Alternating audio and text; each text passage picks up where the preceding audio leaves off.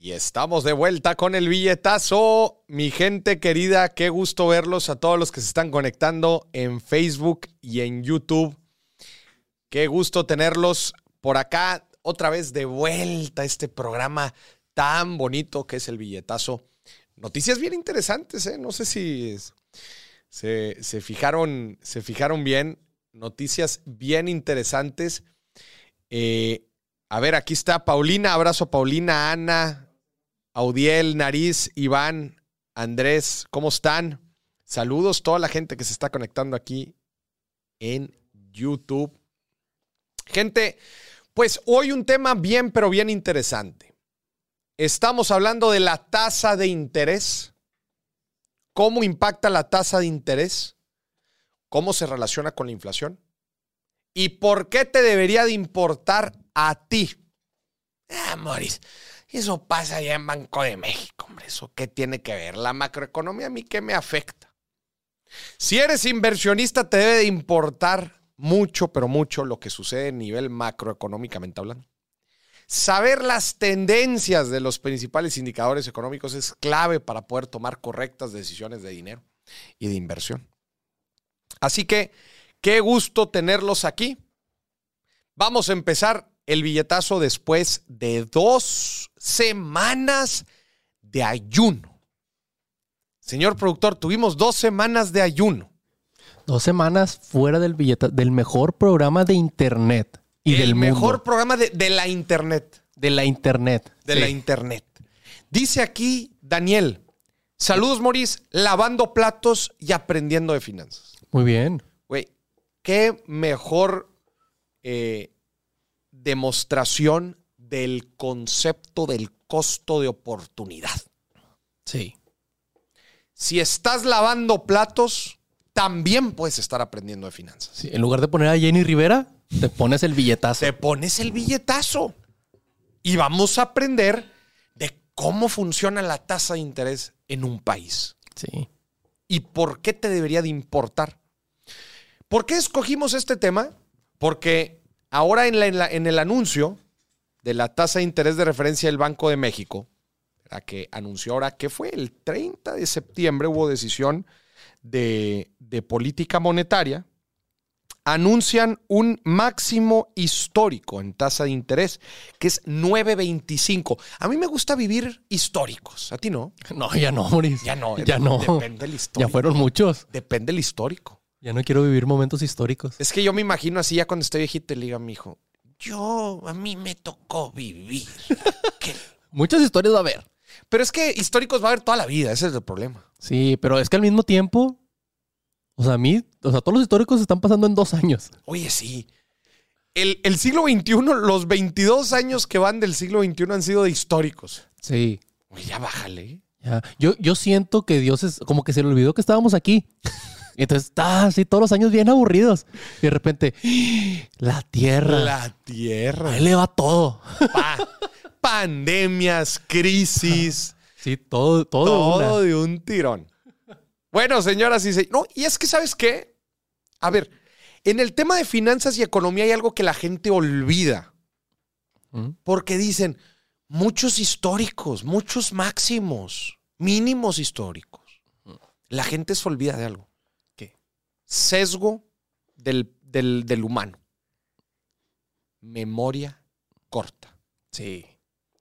Tenemos una memoria corta. Creemos que lo que estamos viviendo ahorita, pues ha sido todo lo que se ha vivido. La historia económica y financiera moderna, moderna, lleva 120 años. Aparte, es cierto. financiera, ec- económica igual y ya un poco más. Las finanzas modernas llevan 120 años. ¿La edad de la reina? La edad, la edad de la reina. 120 años. Ajá. Y luego nos sorprende tener históricos. Carnal, si llevas tan poco tiempo de historia, vas construyendo. Antes no había nada. Era puro monte las finanzas. Puro monte las finanzas. Las finanzas eran monedas de oro. Intercámbialas. Sí. Eh, época feudal. Tú me pagas a mí impuestos, yo te protejo. Y eso fue por Muchas décadas. Décadas, güey. Siglos. Siglos. Siglos. Sí. Un- una transacción básica fiscal de yo te pago impuestos, tú me proteges. Luego llegó pues, la- los imperios. Sí. El- con los imperios, las colonias que seguían pagando impuestos. Sí. Después empiezan las finanzas modernas, se crea la bolsa de valores, que la hablamos aquí en el billetazo. Sí, es cierto. Se crea la bolsa de valores, se crean los instrumentos bursátiles, se crean la deuda, los bonos, los seguros. El tiempo, la esperanza de vida del ser humano crece exponencialmente en los últimos 120 años. Y resulta que el ser humano necesita saber de finanzas. Sí. Qué ganas de complicarse la vida, ¿no? ¿Qué? Sí, güey. Sí. Y todo se deriva en parte. ¿Estás de acuerdo que todo en parte se deriva? Yo creo a dos cosas. ¿A cuál? Concentración de la población derivada de la agricultura. Sí.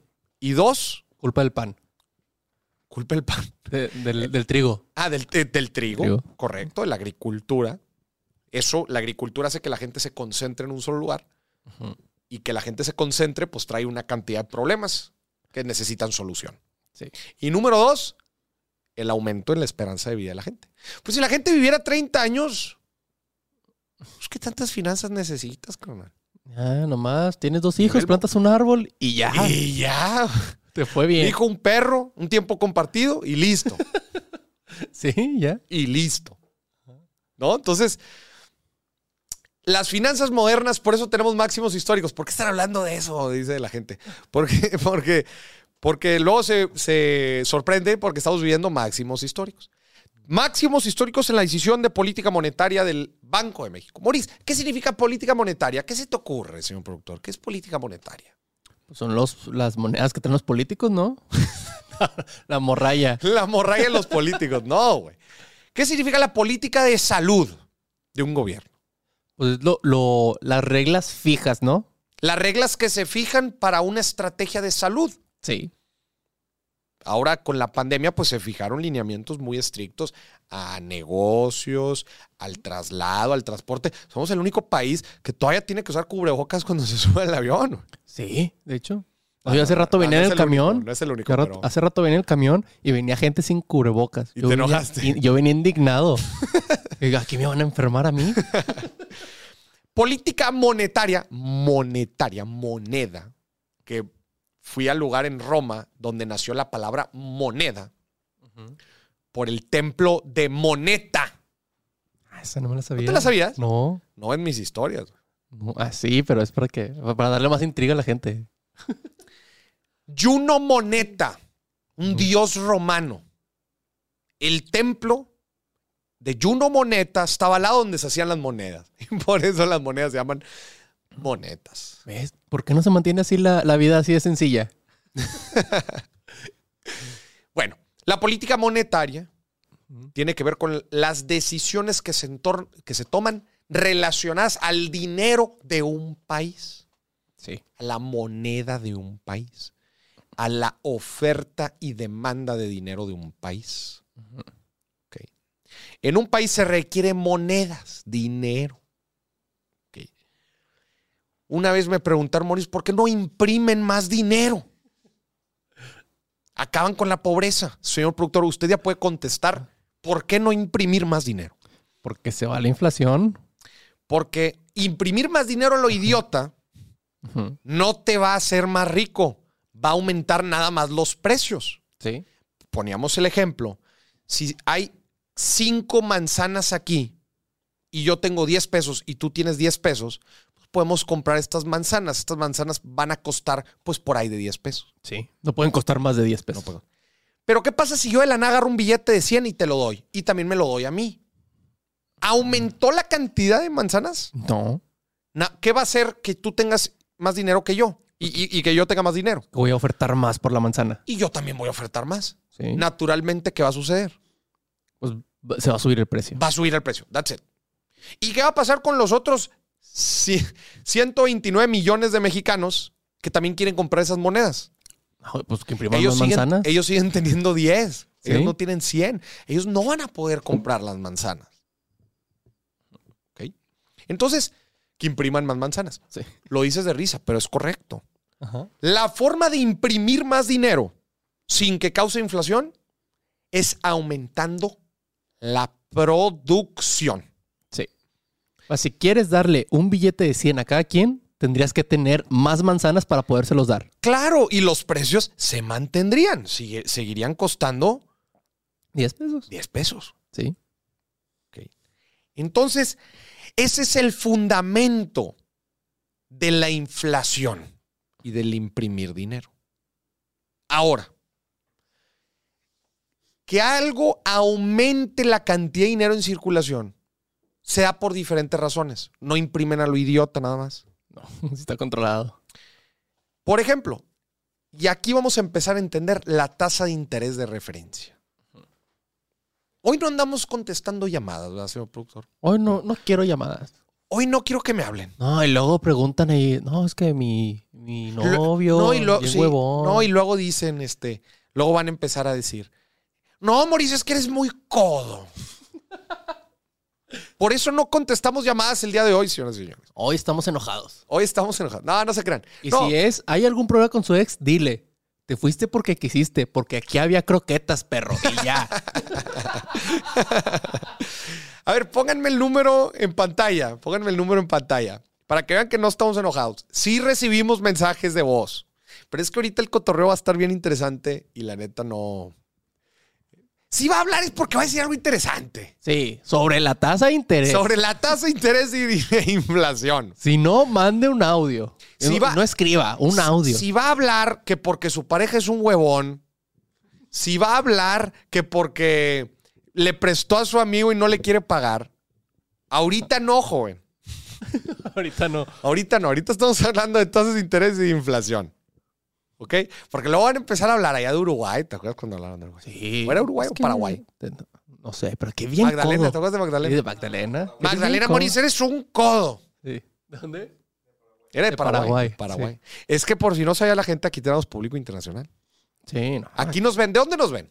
Arkansas, Michigan, Texas. Pongan todos en el chat de dónde nos están viendo. Pongan en el chat de dónde nos ven. Ujú. Y si son de Monterrey, invéntense. Invéntense. No, estoy acá en China. Sí, no pasa nada. No, hemos tenido gente de Ámsterdam. De repente nos escriben. Escuchándote desde Sí. Roma. Sí. Escuchándote desde. Bueno, Estados Acá Unidos. sigo porque no se hace en un día, así dice. Sí. Estados Unidos prácticamente tenemos de todos lados. México igual Sí. también. Entonces, bueno, pongan ahí en el chat de dónde nos están. Dice sin que esté enojada conmigo. No, ahorita no, joven. Nah, no te Ay, yo sé por qué está enojada. ¿Por qué? Porque te compraste un Nintendo. ¿Por eso está enojada? Sí. ¿Por qué ¿Qué tiene que ver? No sé. Estaba bien enojada ella. Se enojó Sin porque compré un, un Nintendo Switch para los vuelos. Sin, me compré el Nintendo Switch porque me empezaba ya a dar mucha ansiedad de tanto vuelo, Mira, hoy- tanto retraso. Ahorita acá el tema, el tema aéreo en México está bien complicado. cuatro puro horas retraso. de espera. Cuatro horas de espera. Mira, de Guatemala, Perú, Oaxaca. Colombia, León, Tijuana, Estado de México, Ciudad de México, Oaxaca. Muy bien. Guadalajara, CMX. Muy bien. Entonces, a ver, íbamos a empezar a entender el tema de la inflación y las tasas de interés. Quiero que me sigan en la historia que les voy a platicar el día de hoy. Imagínense que vivimos en el México más próspero que se puedan imaginar. Nos va toda madre. Cualquier negocio que pongas le va bien. Este es en una etapa del ciclo económico llamada expansión. A todos les está yendo bien. Pregunta, señor productor. ¿Qué pasa si a todos los negocios les empieza a ir bien? ¿Qué pasa si a las personas y a los negocios les empieza a ir bien, señor productor? Haga un, haga un análisis. ¿Qué pasa si a la gente y a las empresas les empieza a ir bien? Se empiezan a, a tener más dinero. Ok, empiezan a tener más dinero. Pueden gastar más dinero. ¿Qué pasa si las, em- si las empresas, partamos de ahí, si a la gente le va bien, que es una etapa del ciclo económico expansiva, si a las empresas le va bien y tiene más dinero, ¿qué hacen las empresas con el dinero? Pues lo invierten para Y, hacer crecer la empresa. ok, lo invierten para hacer crecer la empresa. ¿Qué hacen? Contratan gente. Contratan más. ¿Qué Ocupan más manos. ¿Qué pasa si tú contratas a una persona que estaba desempleada? Pues ya tiene Trabajo y dinero. Ya tiene trabajo y dinero. ¿Qué pasa cuando una empresa ¿verdad? quiere crecer y pues se compra una nueva bodega? Pues necesita gente que la opere. Claro. Gasta más. Muy bien. Ya dijimos que las empresas cuando les va bien, gastan más, invierten más y hacen circular más dinero. Sí. ¿De acuerdo? ¿Qué pasa cuando a las personas les empieza a ir bien? Le gastan. Gastan. ¿Verdad? Gastan. ¿En qué gastan, señor productor? Pues además de lo que tienen que gastar en lo básico, pues también de que, oye, pues al cine, de saliditas. En lo que sea que gastan, gastan en empresas, Sí, que a las empresas luego les va bien. sí. Y es un ciclo que va creciendo y creciendo y creciendo. Las, empre- las, los- las personas tienen dinero, gastan en las empresas, las empresas tienen dinero, contratan gente, gastan en la gente, la gente tiene dinero y vuelve a consumir, etcétera, etcétera, etcétera. Porque ese que está desempleado, que contrataron, ahora ya puede ir al cine. Entonces ya. al cine le aporta, entonces el cine ocupa más manos y contrata a otro. Señoras y señores, bienvenidos a los fundamentos del ciclo económico en la primera etapa, que es la expansiva, en donde está en crecimiento. A la gente le va bien, a los negocios le va bien. Ahora, señor productor, ¿qué pasa cuando mucha gente le está yendo bien y todos quieren comprarte manzanas? Tú tienes un negocio de manzanas, señor productor. ¿Qué pasa si a la gente le va muy bien y resulta que de la noche a la mañana todos quieren manzanas? ¿Qué haces tú con las manzanas? Pues le subes el precio. subes el precio. Sí. ¿Por qué? Porque hay muchas personas que quieren manzanas. Y tú pues tienes manzanas limitadas. Sí, nada más tienes 10. Porque- Oferta y demanda. Subes el precio de tus productos y servicios. ¿Vieron cómo fuimos de crecimiento económico a subida de precios? Sí. Vamos de crecimiento económico a tasa de inflación. Me están siguiendo. Les pregunto a ustedes, ¿es malo que haya inflación entonces? En teoría, no, porque se supone que le está yendo bien al país. Correcto. En teoría, ciertos niveles de inflación son positivos, porque significa que la economía está dinámica, que eh, les está yendo bien a la gente, hay más en circulación, los precios van para arriba. La economía está caliente. No está estan- estancada. Esta es una razón, señoras y señores, por las que se da la inflación. Ahorita van a empezar, Moris, pero la inflación de ahorita la está ocasionando otras cosas. Ya sé. Te estoy hablando de ciclos económicos fundamentales. Otras formas, esta es, esta es una presión inflacionaria de demanda. ¿Por qué de demanda? Porque la gente está demandando más productos y servicios. Entonces suben los precios. Hay otra inflación que se llama infl- inflación de oferta. ¿Cuál es la inflación de oferta? Pues que hay un chorro, tienes un chorro de manzanas. No, al contrario. Hay pocas manzanas y la escasez Ah, perdón. hace Sí, que sí, los precios suban. Le pregunto yo a usted, señor productor, ¿qué está impulsando la inflación hoy en el 2022? ¿De oferta o de demanda? De oferta. De los dos. de los dos. Sí. Porque por un lado hay escasez de ciertos productos. El ejemplo más común son los chips y la disrupción en la cadena de suministros que hace que haya menos productos y servicios. Pero también la gente que estuvo encerrado en su casa dos años y ahora quiere viajar y todos quieren viajar y si todos quieren viajar, los precios de las aerolíneas suben. Sí. Hay ambas presiones. Eso, señoras y señores, está llevando a que hoy por hoy, en el 2022, hay niveles de inflación más alto de lo normal. Ujú. Moris, ¿es un problema de México? No. Es un problema internacional. Y ahorita vamos a ver la comparación con otros países. No, yo vi la comparación y hasta me sentí aliviado. Dice Efraín, el productor nada más está, en- nada más está adivinando. A ver, yo aquí le hago preguntas al señor productor. El señor productor ha ido mejorando mucho su conocimiento financiero y económico de- desde que empezamos a hacer el programa. Pero yo le pido a usted que esté en casa que responda a las preguntas que yo hago. Trate de participar. ¿A poco no? Haga ese ejercicio. Cada vez que yo le hago una pregunta al señor productor, se la estoy haciendo en realidad a usted. para que usted logre entender un poco más qué es lo que está sucediendo. Aquí le estoy pasando las respuestas. Muy bien. Entonces, ¿en qué etapa íbamos? En donde la, en donde la economía crece Sí. por la inflación, eh, digo, crece. Sea la inflación.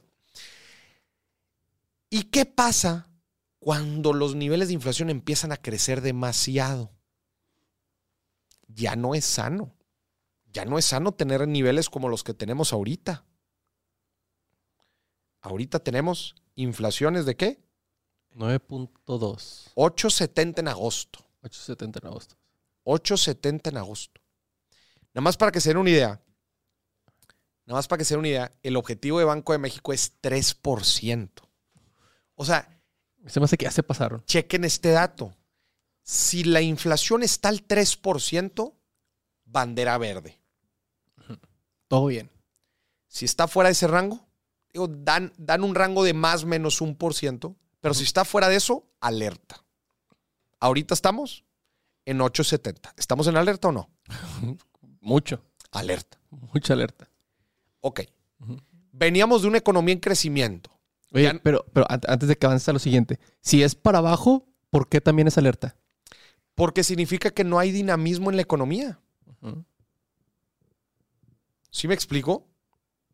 Por exactamente por lo que te acabo de explicar ahorita, por la cual suben los precios. Porque no hay dinamismo, no hay gente comprando, no hay consumo, no hay crecimiento. ¿Sí me expliqué? Sí. Muy bien.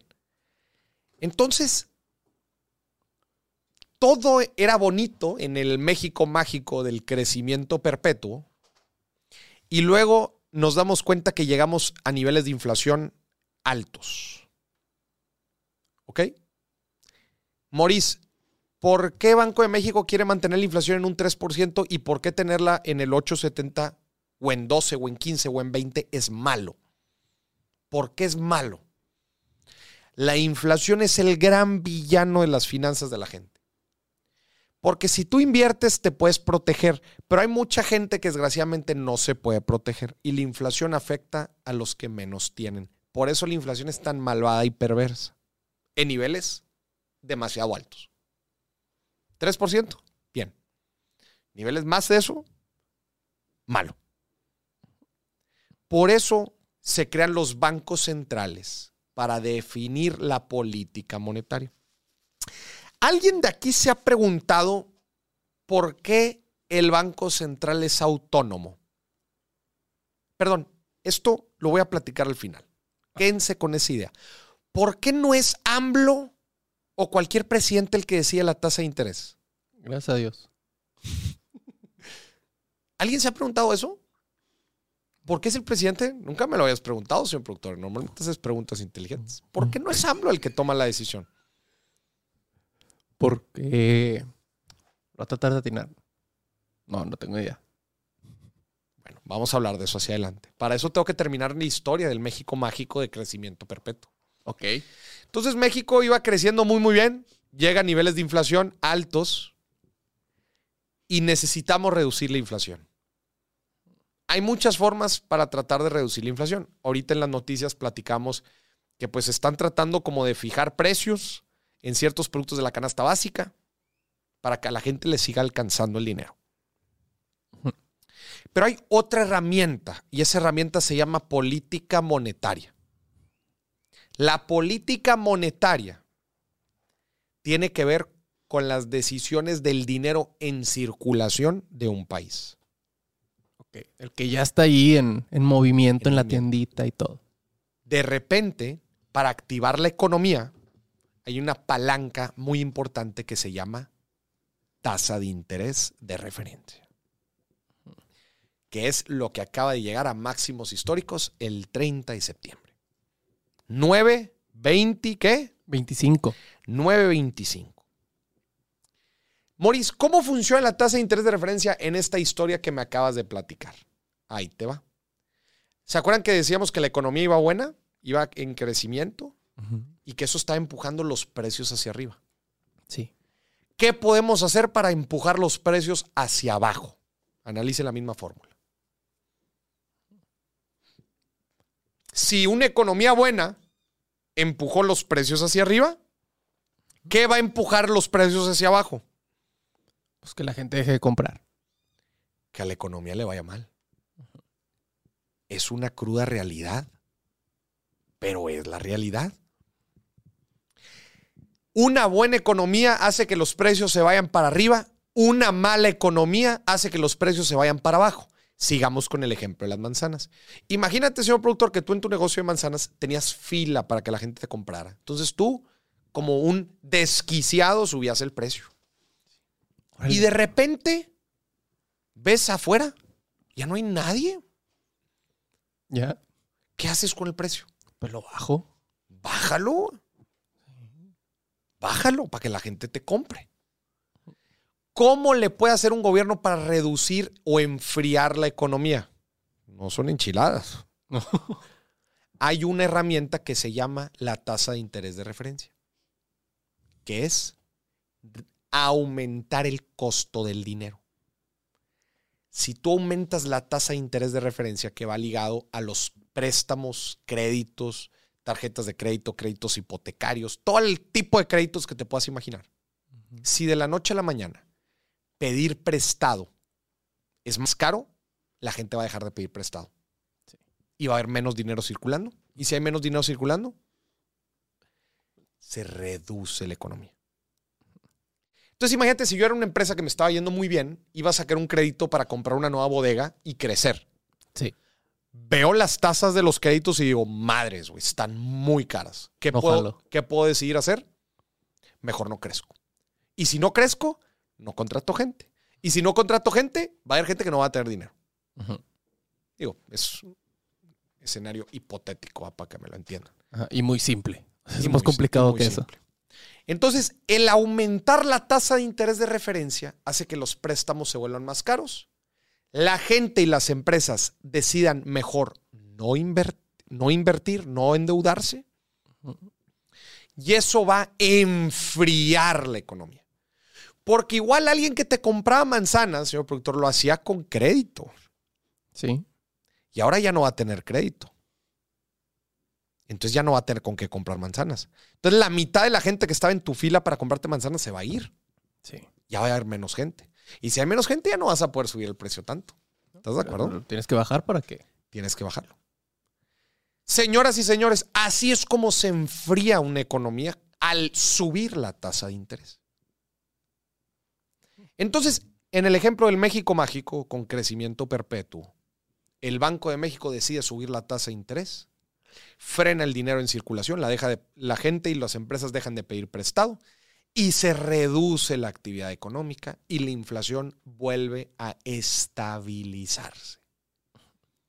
Ahora imagínate en el ejemplo que tú estabas poniendo. Llega otra vez al 3% y el Banco de México está feliz porque pudo controlar la inflación. Sí. Pero luego la inflación se empieza a reducir al 2%, 1%. Y resulta que la economía está en recesión.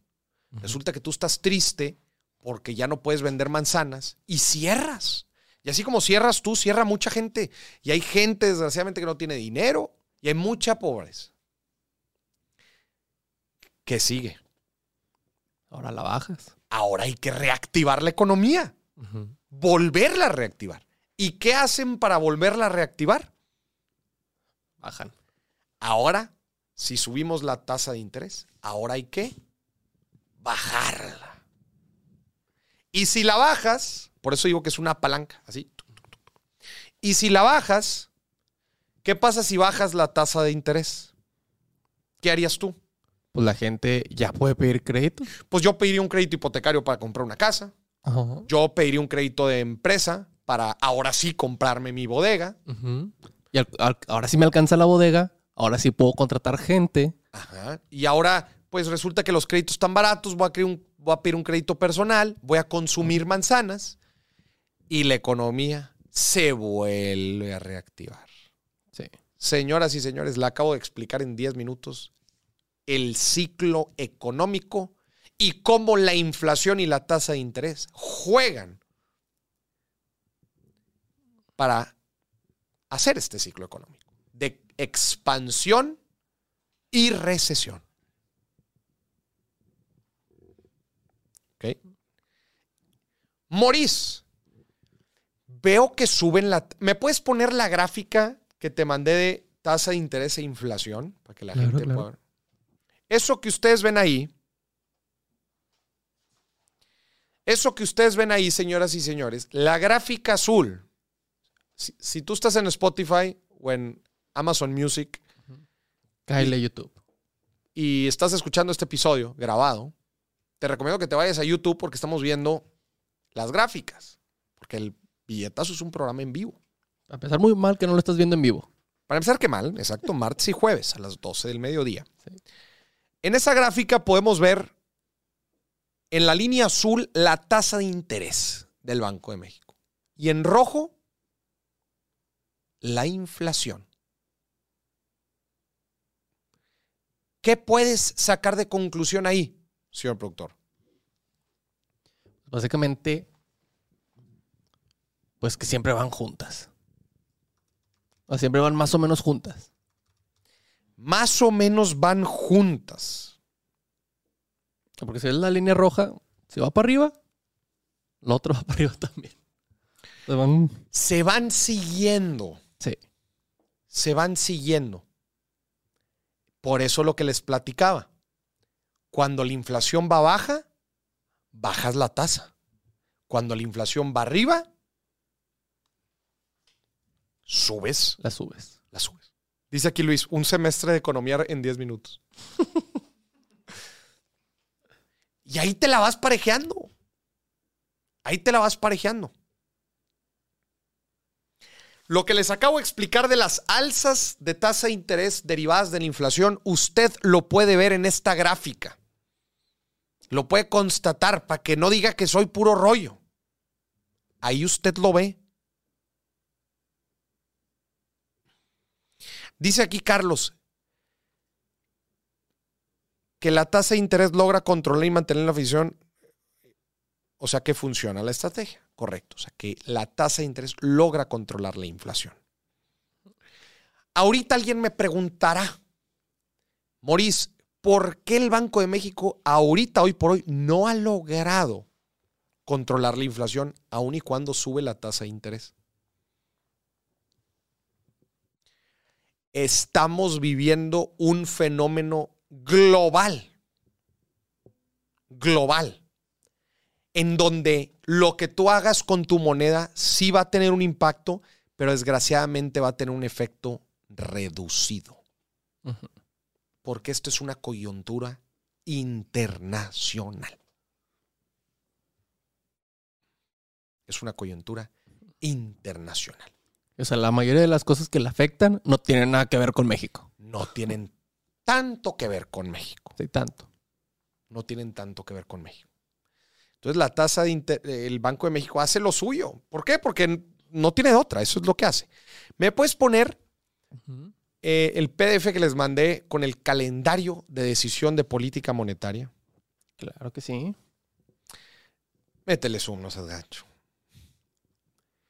La columna del lado izquierdo dice anuncios de decisiones de política monetaria. Pregunta al público, ¿cuántas decisiones de política monetaria toma el Banco Central de nuestro país en el año? ¿Cuántas? 12. No, güey. O sea, en el año. A ver, No. es que no veo. No son todos los años. Es la columna del lado izquierdo. Anuncios de pues, vi. decisión de política monetaria, calendario 2020, calendario 2022. Ujú. Vimos, decidió el 10 de febrero, decidió el 24 de marzo, decidió el 12 de mayo, 23 de junio, 11 de agosto, 29 de septiembre, esa acaba de pasar, Sí. que la subió ahorita a 9.25. 10 de noviembre y 15 de diciembre. ¿Cuántas decisiones faltan en el año? Ah, faltan, faltan dos. Faltan dos. En noviembre y en diciembre. Noviembre y diciembre faltan dos decisiones de política monetaria. Lo que hace el Banco de México va muy ligado a lo que hace la Fed, la Reserva Federal en Estados Unidos. Si la Reserva Federal sube mucho la tasa de interés, ¿qué tenemos que hacer en México? Igual. Igual. Y te voy a decir por qué. Yo soy un inversionista. No les dije aquí, pero la tasa de interés también tiene que ver con, con la tasa de interés tiene que ver con la tasa de los créditos, pero también con el, con el rendimiento de los CETES. Ok. Si ahorita te metes a los CETES, vamos a ver a cuánto están. A ver. Que es la deuda gubernamental, ¿se acuerdan? 29, 9.25% a 28 días. 9.25. Está altísima. güey. Sí. ¿No la habías visto, ah? No. No la habían visto. Métanse a ver la tasa de los CETES hoy por hoy. 9.25 a 28 días. Si te vas a seis meses, 10.44. A un año, 10.93. Wow. No se había fijado. Pero cuando usted, cu- cuando el Banco de México va subiendo la tasa, el rendimiento de los CETES también sube. Que los CETES era deuda gubernamental. Lo mismo pasa en Estados Unidos. Si el Banco Central de la Fed sube la tasa de interés, ¿qué pasa con los T-bills, que son los CETES gringos? ¿Qué pasa? Pues también. Va a subir de rendimiento. Sí. Y te pregunto yo a usted, señor productor, ¿prefieres invertir en deuda americana o mexicana? Vamos en la americana. En la americana. Sí. En dolaritos. Entonces, vamos a poner un escenario en donde el Banco Central, la Fed en Estados Unidos, sube la tasa de interés y en México no la suben. Saco mis, se- mis setes mexicanos y los aviento para allá. ¿Por qué? Porque te dan lo mismo. Sí. Entonces ya, ya, ya entendimos por qué el Banco Central de México se fija lo que hace la Fed. Porque la Fed es menos riesgosa. La deuda gubernamental americana es menos riesgosa. Si me van a pagar lo mismo, la gringa y la mexa, pues desgraciadamente voy a comprar la gringa. En dólares. Eso se llama spread de riesgo. Yo jalo invertir en México si me das más. Sí. Si me das más. Señoras y señores, les acabo de, re- de resumir cuatro semestres de la carrera de economía. Dice Luis, mejoren los tesobonos de Gortari. De mejoren los tesobonos de Gortari. Entonces, a ver, siguiendo con el calendario, si me lo puedes poner otra vez. Moris, ¿cada cuándo deciden cómo subir la tasa? Ahí están. Son ocho, ocho decisiones en el año. O sea, falta en noviembre 10 y en diciembre 15. Son las nuevas decisiones. Y, y pregunta, a lo mejor así yo, bien mal, pero ¿por qué tiene un 5 arriba el 15? No, el 5 es la nota que viene abajo. Ah, bueno. Ah, pues por eso yo pregunto, porque no sabía. Más vale, no hay preguntas pendejas. Nada más pendejos que preguntan. Nada más pendejos que preguntan. ¿Ok? Luego, a la derecha, esto es bien importante, la segunda columna que dice minutas sobre las reuniones de la Junta de Gobierno. ¿Sabes qué son esas minutas? ¿Has entrado a una junta a tomar una minuta? Ah, bueno, a tomarla yo no, pero sí me las mandan. ¿Qué significa una minuta? Pues todo lo que se habló en la junta. Todo lo que se habló en la Junta. Lo que no saben es que cuando se hace un anuncio de política monetaria, no crean que es, ah, ahí está el anuncio ya. En realidad, los gobernadores del Banco, de- del banco de, de México se juntan en una sala como esta. Y se juntan todos y deciden. Y yo digo, yo creo que la debemos de subir 75 puntos base. Y luego dice el otro, no, 75, estás loco.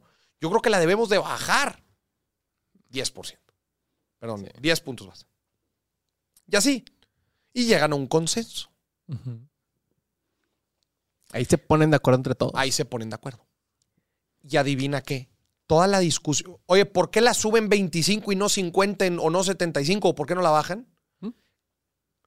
Por diferentes reportes y estudios económicos que hacen los gobernadores y el equipo del Banco de México. O sea, obviamente traen su fundamento. No crean que es nada más.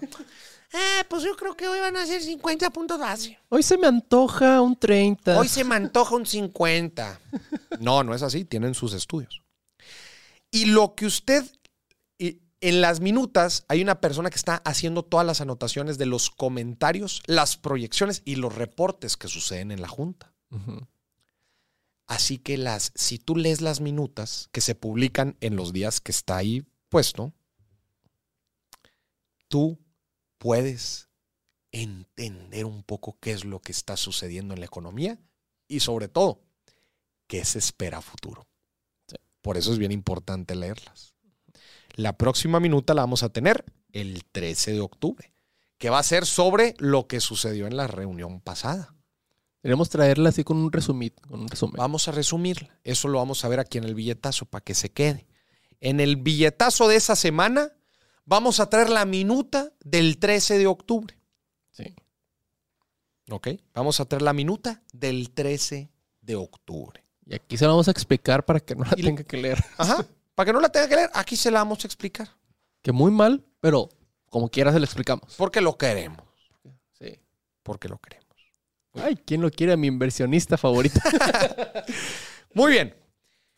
Y obviamente esas minutas mueven los mercados, eh, se hace mucha especulación detrás de ella. Te deja ver, te deja entre líneas ver si es que van a seguir subiendo la tasa, si es que la van a bajar, o si creen en general que va a seguir subiendo la inflación, etcétera, etcétera, etcétera.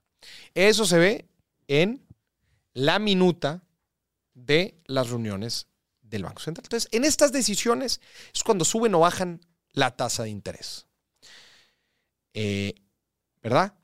Nada más para que lo tenga en cuenta, que eso es, eso es el calendario. Si tú te metes a la página del Banco Central, vas a poder ver el calendario de todo esto que te acabo de decir. Y hasta el 2023 también lo vas a poder ver. De hecho, viene abajo. Dale para abajo. Ahí está, eso es el 2023. La primera decisión de, de política monetaria en 2023 es el 9 de febrero. Moris, ¿por qué decías que esto es un problema internacional? Ponme la página esta que te había platicado. Vamos a ver las tasas de inflación en el mundo. Pero métemele un zoom, por favor. Primero quédate en el mapa. Ese mapa, señoras y señores, nos muestra la inflación. Eh, nos muestra la inflación en los diferentes países del mundo. ¿Cuál es el país con menor inflación, señor productor? Exactamente China. 2.50. Ahí está México, 8.70, ¿verdad? que fue la información de agosto. Ahí a la derecha puedes ver la inflación de agosto. Y, eh, y en la columna del lado derecho también puedes ver el previo. O sea, la tendencia si es que está creciendo o decreciendo. Sí. En México veníamos del 8.15, ahora 8.7. Brasil. Brasil venía del 10.07 al 8.73. Sí, ya le bajó tantito. Ya le bajó. Rusia, 14.30. Es que traía unos pedillos. Argentina, 78.50. ¿No quieres un crédito en Argentina? No, no, ¿Estás bien? no, prefiero uno de Coppel ya. Och- 78.50 en Argentina. Turquía, 83.45. Oye, ¿por qué no viene aquí Venezuela? ¿Por qué no viene la inflación en Venezuela? Es que ya no entró la tabla. Es que nada más se podían cifras de dos ceros. La inflación en Venezuela va 60% en lo que va del año. Uf, 114% en agosto. ay, güey. O sea, anu- anualizado en agosto. 114. 114. No sé por qué ahí la página no lo mostró. Ahí está, ya lo tienes. ¿Pero por por qué no aparecía en la otra? Ah, bueno, ahí está Venezuela. de ¿Cuánto está. Venezuela? Ahí está abajo. 114. 114. Venía en 137. Venía de 137. Eh, ya va para abajo. Moris, ¿qué significa 114? Bueno, que la evaluación de la canasta básica de los principales productos y servicios que se consumen en la economía, pues casi dobletea el precio en el año. casi dobletea. Eso es una inflación del 100%. Doble. Sí. A ver, aquí para los que preguntan de Colombia, del 10.84. ¿Cómo? Sé que en el chat están preguntando mucho por Colombia. Ahí está, 10.84. Ah, ya, es que vi que, que está por, por continentes, ¿verdad? Sí, ¿Colombia cuánto está? 10.84. Die- Está alta. Sí, a ver, Perú también preguntan aquí mucho. Argentina, Argentina 78, ya decíamos. Cuba Perú. 30, 32, perdón. Haití 30. 8.53 Perú. ¿Cuánto? 8.53. 8.53 Perú. México ya decíamos 8.70, Uruguay 9 9.53, Paraguay 10.50. Como pueden ver, en realidad, a ver, si fijamos los niveles óptimos de inflación que decíamos que era el 3%, en el mundo son muy poquitos. En realidad, estamos viviendo tiempos de alta inflación generalizada. Ahora, ponme las tasas de interés a lo largo del mundo. Ahí lo tienes. Ahí están las tasas de interés.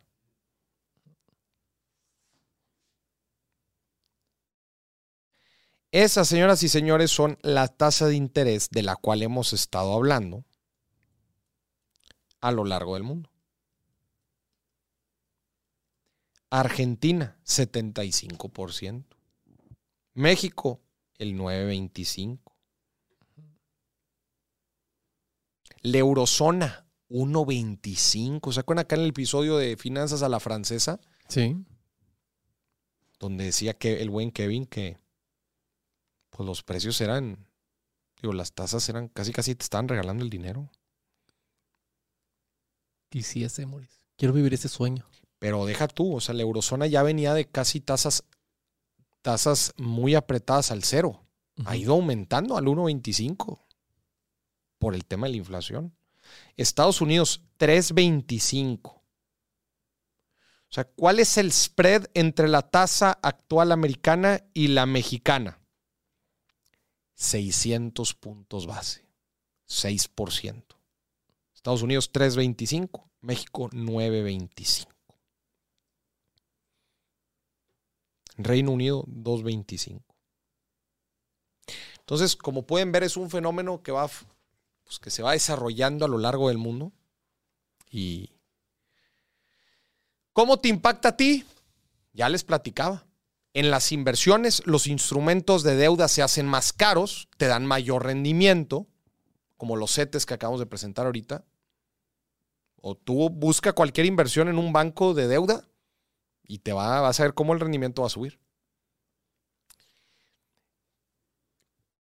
Normalmente altas tasas afectan las valuaciones de las acciones y por eso hemos tenido un septiembre pal perro, como ya platicamos. ¿Por qué las tasas de interés también afectan al mercado inmobiliario? Por lo que decíamos de, las, las, de los créditos hipotecarios. Altas tasas, pues hace que la gente no quiera adquirir créditos y si la gente no quiere adquirir créditos, pues no está comprando casas. ¿Y qué pasa si no hay oferta de casas? ¿Pero en demanda de casas? Pues le bajan el precio. Pues no sube el precio tanto. Si se fijan, como el ciclo económico afecta la inflación y afecta la tasa de interés y afecta hasta el ciclo inmobiliario y el ciclo del mercado de acciones. Sí, todo. La inflación y la tasa de interés son dos palancas que afectan prácticamente todo el mundo financiero.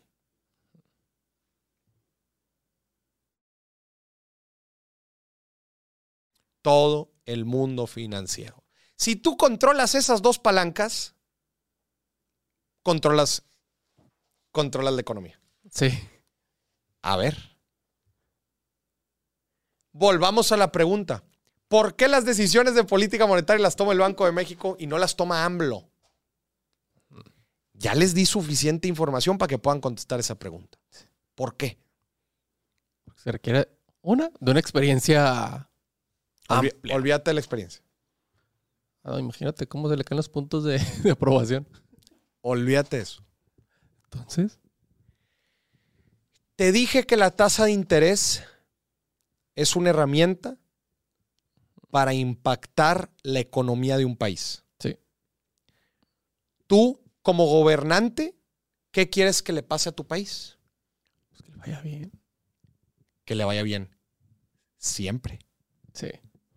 Entonces, ¿qué crees que pueda pasar si al gobernante le das la palanca de la tasa de interés? Imagínate cuando tengan que hacer que, que la economía baje, no se va a atrever. No se va a atrever. ¿Y qué va a hacer? Asegurarse que siempre esté creciendo. Sí. Oye, pero la inflación. Ah, se me olvidó que la inflación afectaba, que, que- que, eh, una buena economía afectaba también la inflación. Y por eso teníamos las tasas tan abajo. Por no eso, pasa nada. por eso el gobierno no puede tener control Es la culpa tasa de interés. de Calderón. Y por eso el Banco Central es autónomo. Y por eso siempre se habla, la autonomía del Banco Central. Y en Estados Unidos es igual. Biden no puede influenciar a Powell. Porque si por el gobernador fuese, toma decisiones de corto plazo. Baja la tasa, que haya crecimiento, que la gente tenga chingos de lana, no pasa nada. Oiga, señor, Mm. Pero ya vio lo cómo nos va a afectar en el mediano largo plazo. Olvídate el mediano largo plazo, ya voy a estar en las Islas Caimán, yo ya voy a, ya voy a estar en España. Yo voy a estar allá comprándome una casita. Ya, de largo plazo, tú olvídate, hay que hacerlo bien seis, seis años.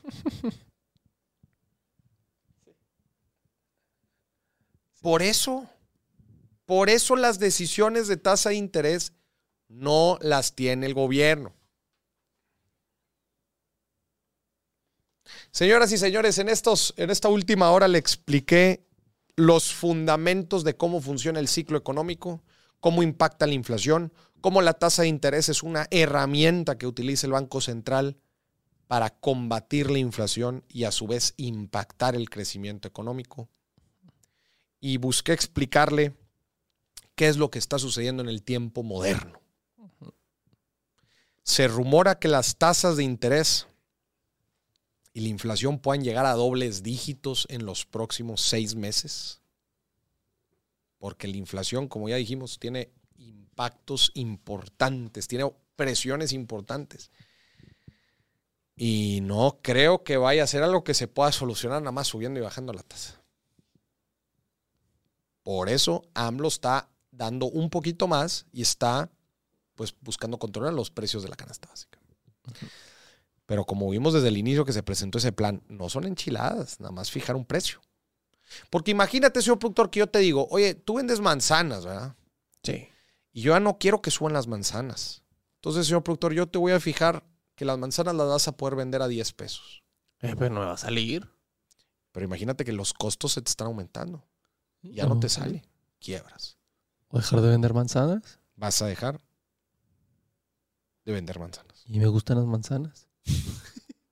Mi vida son las manzanas, Moris. Señoras y señores, eso fue el monólogo del día de hoy, cómo la tasa de interés afecta la inflación y el ciclo económico. Vamos, que todavía así- queda... Y así como, como, como ella y la persona de la cual ya se tiene que divorciar, no se va a arreglar subiendo y bajando la tasa. No, chingao.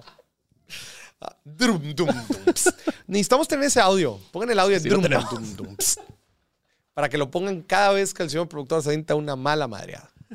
Bueno, vamos a TikToks, ¿te parece, Moris? Vamos, eh, vamos a. Bueno, nada más respondiendo aquí a la pregunta de Juan Vázquez, porque está buena. ¿Por qué se afecta el mercado de acciones la subida de las tasas? A ver, es una buena pregunta. ¿Por qué se afecta las acciones cuando suben la tasa?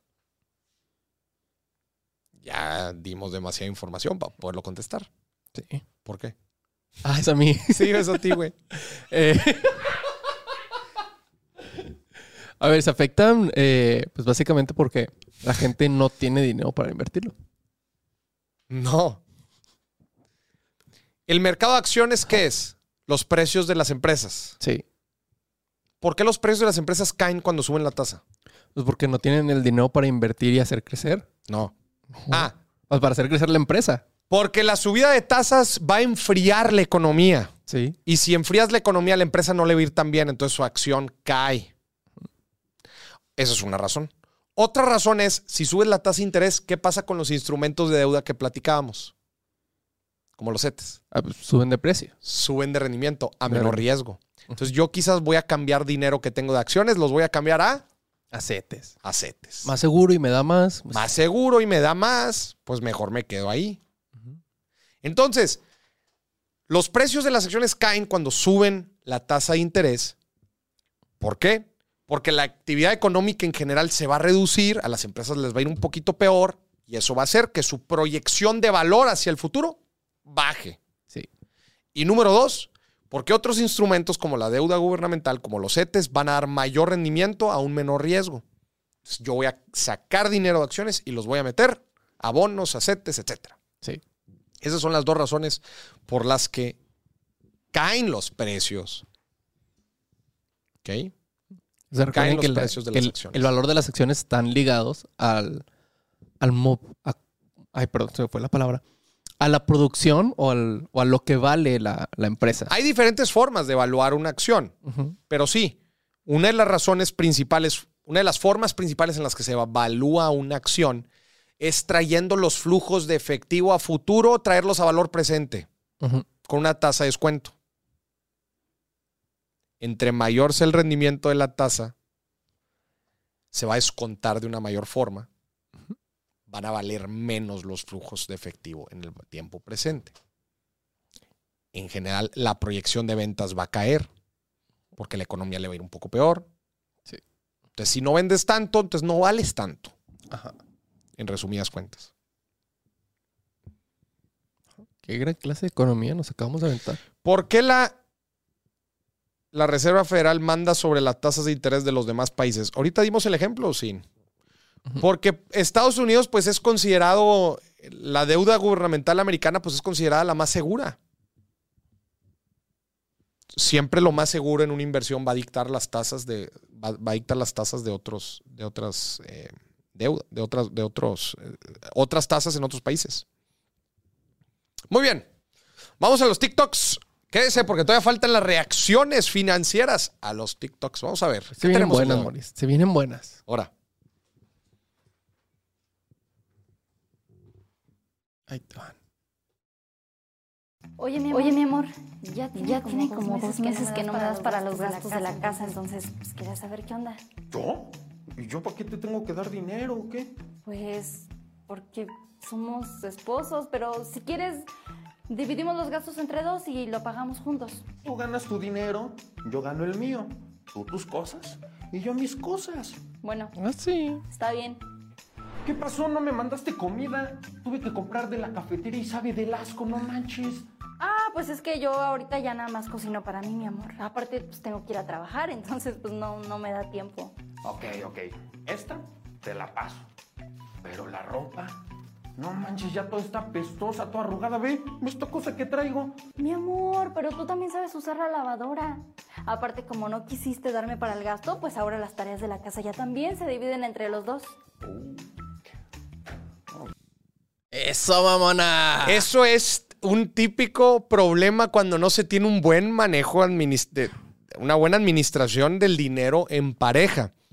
A ver, para empezar, una de las recomendaciones que yo doy ahí es que no te desentiendas del tema por completo. ¿A qué me refiero? Oye, que el carnal no sabe lavar la ropa y ni la chingue. va. Sí. Está bien fácil picarle Y, ahí a no- la lavadora. y nunca está de más que cada quien de los dos tenga, eh, cada quien tenga su dinerito. Pero, si a ver, si así fue la distinción, si así fue la separación de roles, en donde ella iba a hacer ciertas cosas y él iba a hacer otras, acuérdense que el dinero no es lo único que agrega valor dentro de una pareja. El tiempo también, le dedicas tiempo a otras cosas. Entonces, mi recomendación aquí es que tengan un buen, una buena forma de administrar el dinero en pareja, ya sea si va a ser completamente independiente de las finanzas, que no es que esté mal. Si así les funciona, está bien. O va a ser compartida o va a ser con una cuenta, un ahorro familiar en donde se dispersen los gastos, que lo definan, pero que lo tengan bien definido. No, no que no como aquí el carnal lo dice, no, a ver, primero, primero todo separado Y luego, no, pues junto. Y luego sí quiero. Y luego, primero, primero no y luego sí. defínanlo, ténganlo bien estipulado. ¿Qué va a pasar con los gastos? ¿Cómo se van a mane- man- manejar las finanzas en pareja? Si uno de los dos es el único que aporta dinero, bueno, el dinero no es lo único que se aporta dentro de una pareja. Nada más sépanlo mediar muy bien. Sí. Y las responsabilidades, los pagos, etcétera. Sí, porque luego de que, ay, yo aporto más a la casa porque yo traigo más dinero y... No, no, no. Sí, no, no, hay que tener cuidado con eso, hay que tener cuidado con eso. Y mi recomendación tampoco es que no moneticen el valor de la gente, ¿va? o sea, no moneticen. No, pues es que Yo no quiero cambiarle el pañal. yo no quiero cambiarle el pañal, eso te toca a ti. Apóyense. No sean así, Modo pues. construir, no exigir, construir. Sí. ¿Cómo construyen una vida financiera en pareja? Muy bien, vamos al siguiente.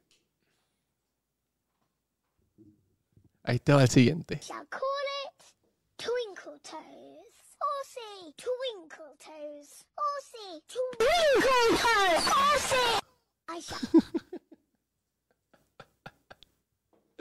Eran camisas, ¿verdad? Camisas de fútbol, Sí. coleccionables.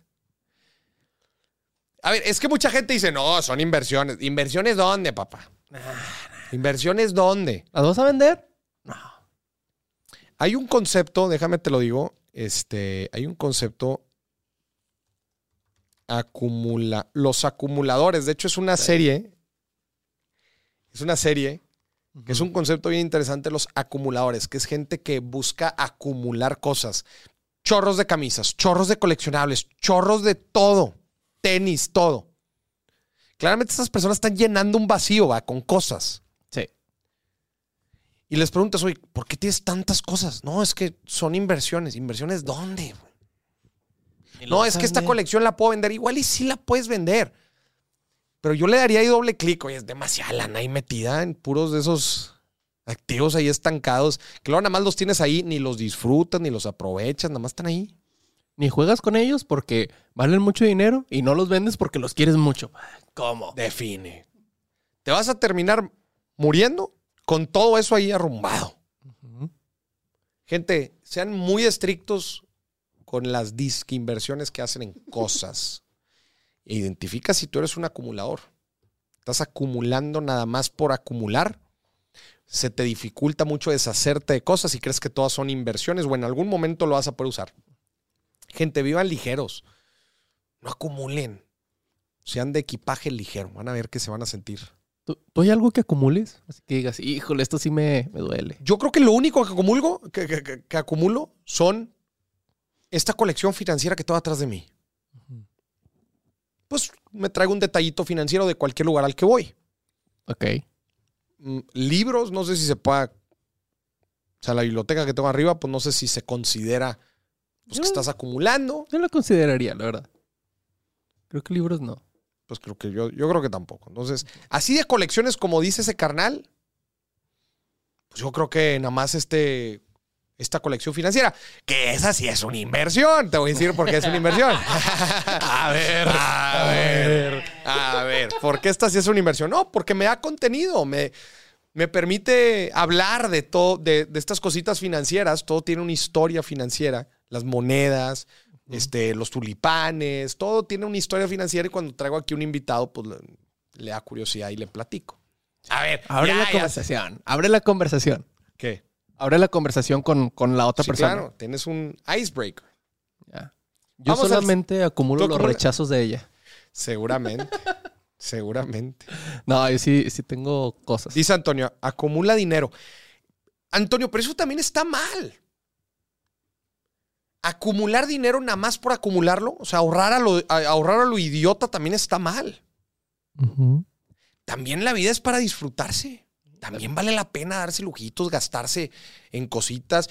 Si tienes tu ahorro, si tienes tus inversiones, sal a vivir la vida. Tampoco sean así nada más de acumular, acumular dinero a lo tonto. De repente compras tu Nintendo. De repente, me, ya, me, me compré mi Nintendito para, para los, el- ya los retrasos de los vuelos, ya me traía cansado. Vamos al siguiente. Al siguiente.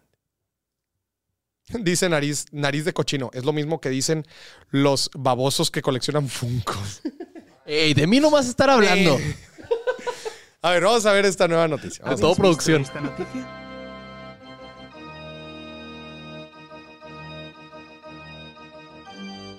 Ahí te va. Se lo voy a leer por si ¿Habéis están en. Una en- pareja envía una factura de 200 euros a los invitados que no fueron a su boda tras confirmar su asistencia.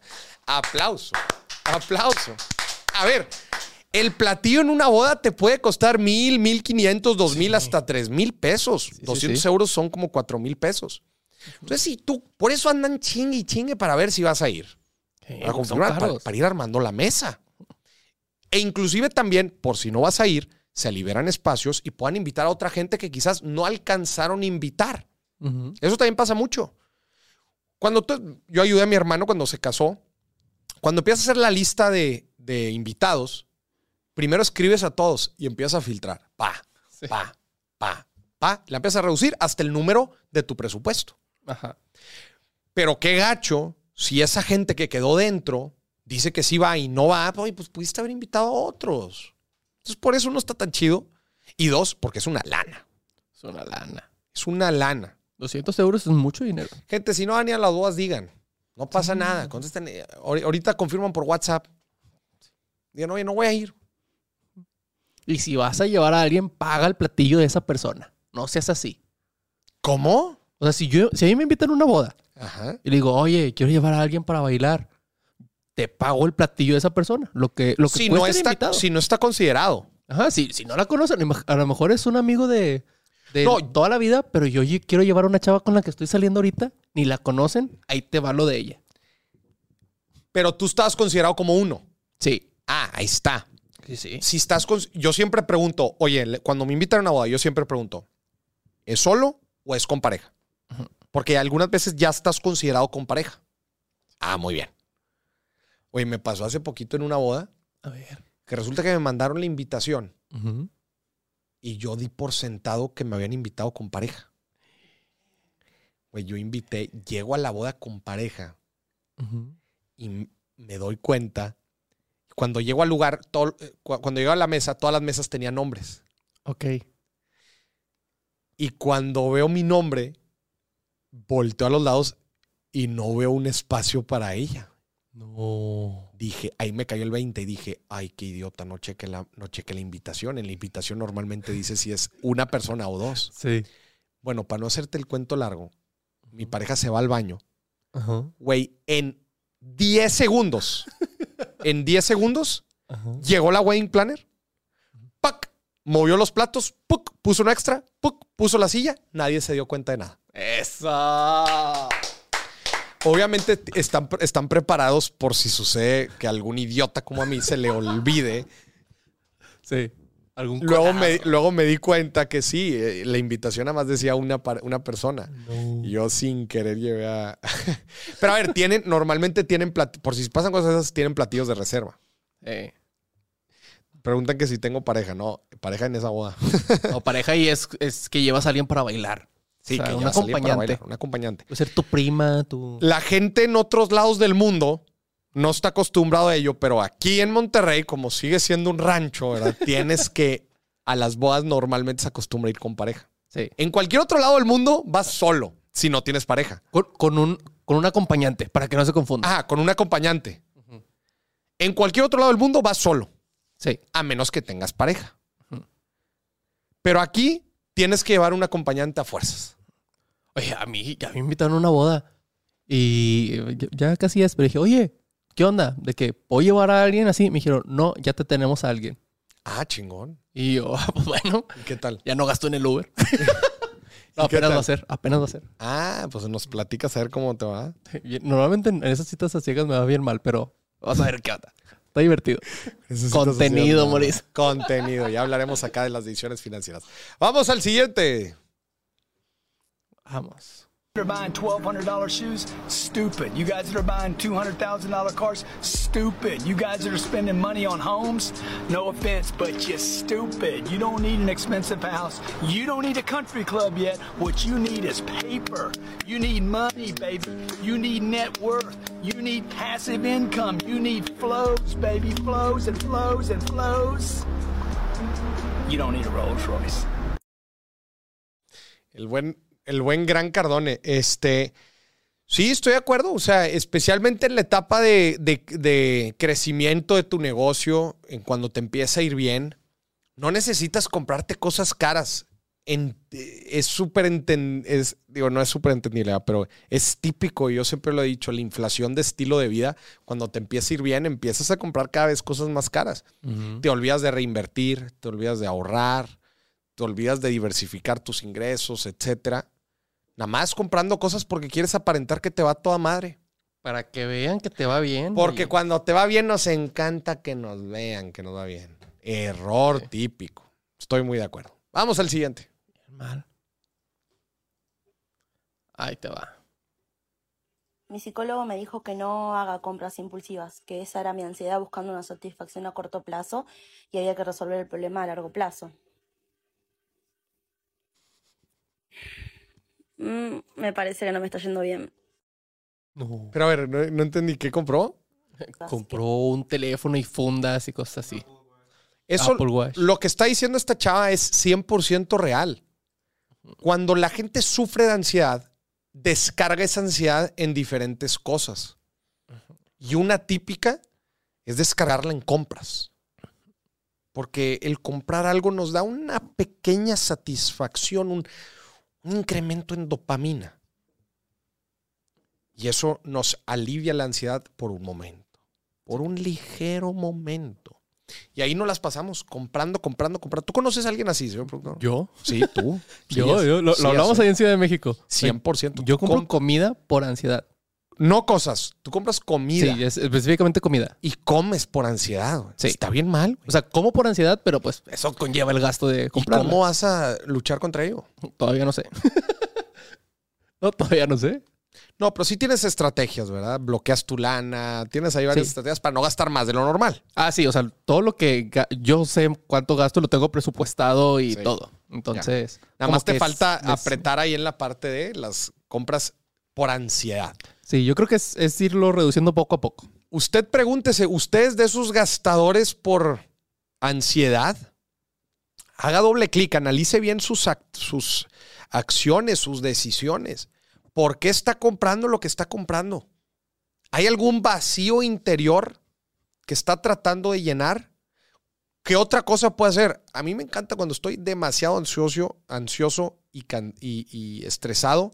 Yo me salgo a hacer ejercicio. Es una forma de descargar Descargar energía. descargar energía. Y sí, me he visto tentado porque te metes a las páginas y ahí están llenas de cosas y las puedes comprar. Tienes que poner barreras mentales. Muy bien, vamos al Y si siguiente. no puedes, hay muchas herramientas que te ayudan a bloquear tu dinero para Sí, que no claro, te lo gastes. Claro. Vamos al siguiente. Vamos. Cultura general. Este es el costo promedio de las carreras promedio, porque puede haber diferentes tipos de carreras. Costo promedio 2021. Para el 2031 ya esto va a estar un poco más alto. Y si tu hijo ahorita tiene 4 años y para el 2036 cumple 18 años, vamos a tomar un caso intermedio, este del medio, que sería la Salle.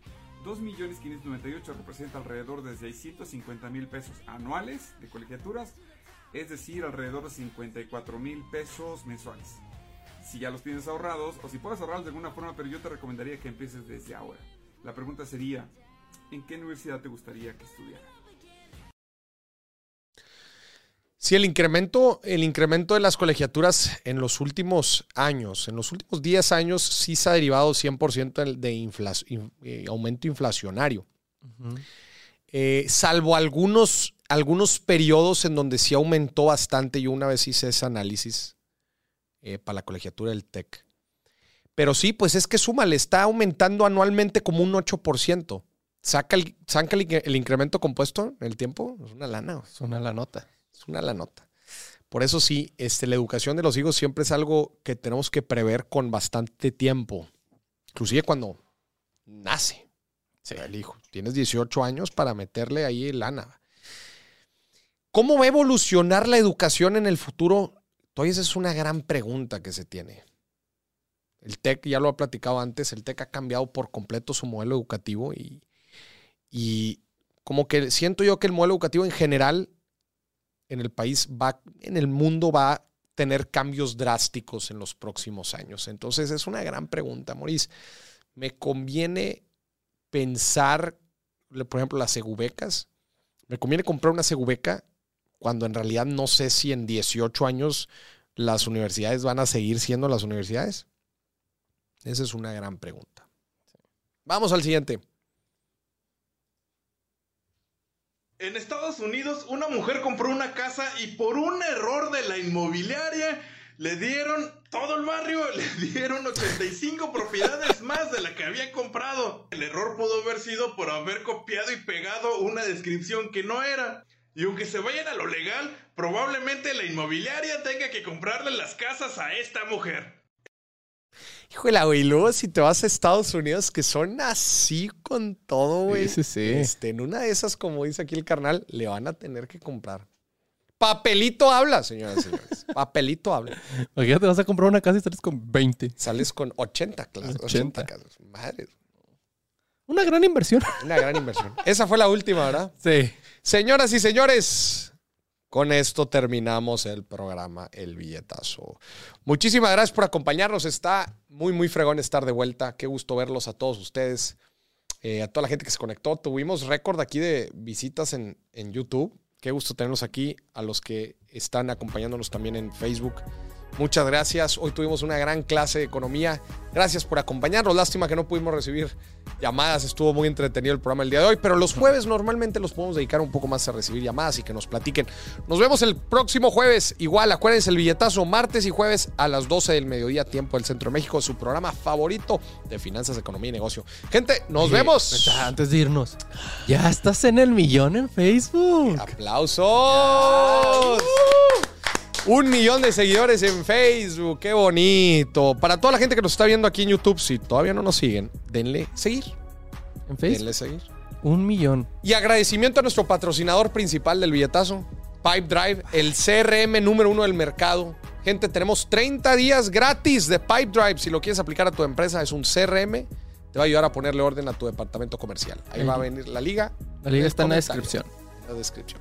Muchas gracias a todos los que nos acompañaron. Nos vemos el jueves en otro programa, El Billetazo. Bye bye.